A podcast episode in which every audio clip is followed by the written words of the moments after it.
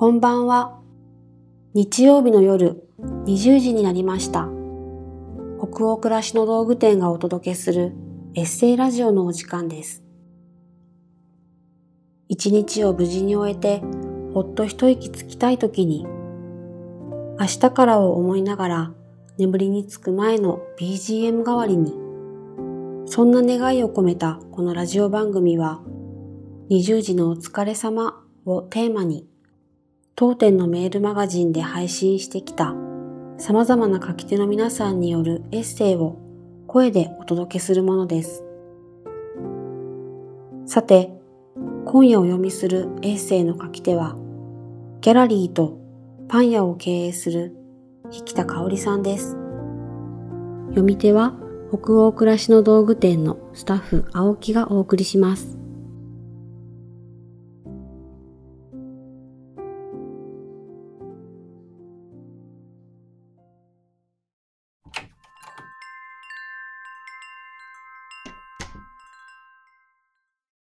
どんな時も、引田香り。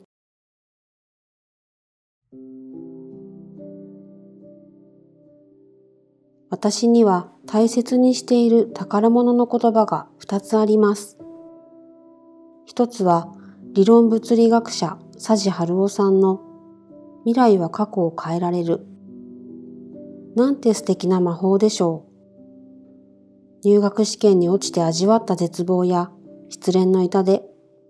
当時はこの世の終わりのようでしたが、もし合格していたら全く違った人生。あの人と結婚していたら、と今なら思います。ね、今が幸せなら、ああ、これでよかったに変わっているでしょう自分に必要な試練や時間だったのだと思える時が必ず来るし、そう思えるようにしっかり生きていけばいいということを教えてくれました。もう一つはアメリカの神学者ラインホルド・ニーバーの言葉で変えられるものを変える勇気と変えられないものを受け入れる勇気そしてこの二つのことを見極める H を与えてくださいというもの小さい頃家が商売をやっていることや他人がぞろぞろ一緒に暮らしていることがとても嫌でした。ただいまと父親が帰宅してみんなで囲む夕飯にどれだけ憧れたことでしょう。家族や家を大事にする気持ちは今間違いなく当時のことが原動力になっていると思います。変えられるはずと思った人生でしたが、私自身が家庭の主婦で満足できる人間ではありませんでした。勇気を出して一歩踏み出した絵本屋さんのアルバイトは本当に楽しかった。パン屋やギャラリーもみんなと力を合わせて作り上げることが大好きです。商売のいい時もそうでない時の難しさも十分分かっていたから離れたかったのに気がついたらお店をやっています。両親に商売の才能があったとは思いがたいけど、つくづく人が好きだったんじゃないかと、今なら理解できる気がします。変える勇気と受け入れる勇気。果たしてこれはどっちなんだろうと、よくよく考える癖がつきました。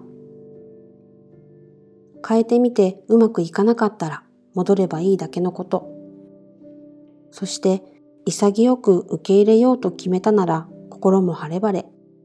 難しいと思うことは自分が難しくしているだけでした。本をたくさん読みましょう。人とたくさん話しましょう。そこには思いがけず人生を支えてくれるような言葉や文章との出会いがあります。うまく言えなかった自分の気持ちをスラスラ代弁してくれる素敵な住人がいる本の世界。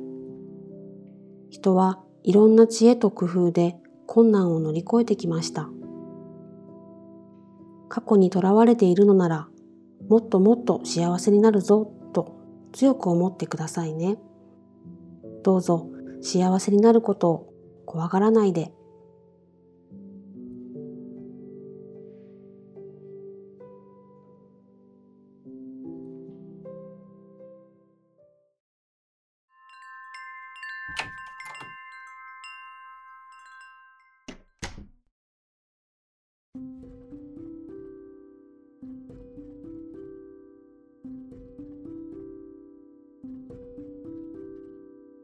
今夜のエッセイいかがでしたでしょうか？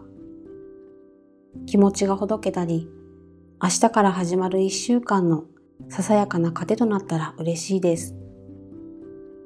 このエッセイラジオは、すでに好評いただいている人気ラジオ、チャポンと行こうと同じように、北欧暮らしの道具店のサイトやアプリに加え、ポッドキャストや Spotify、YouTube でも配信をしています。また、今夜お届けしたエッセイはテキストでもお楽しみいただけます。北欧暮らしの道具店のサイトやアプリでエッセイラジオと検索してみてくださいね。エッセイを声だけでなく文章で読むことで二度お楽しみいただけますよ。同じ記事の後半にあるフォームからご感想もお待ちしております。それでは、今夜も最後までお付き合いいただきありがとうございました。次回はどなたが書いたどんなエッセイをお読みしましょうか。どうぞ楽しみにしていてください。今週も一週間お疲れ様でした。明日からもきっといい日になりますように。おやすみなさい。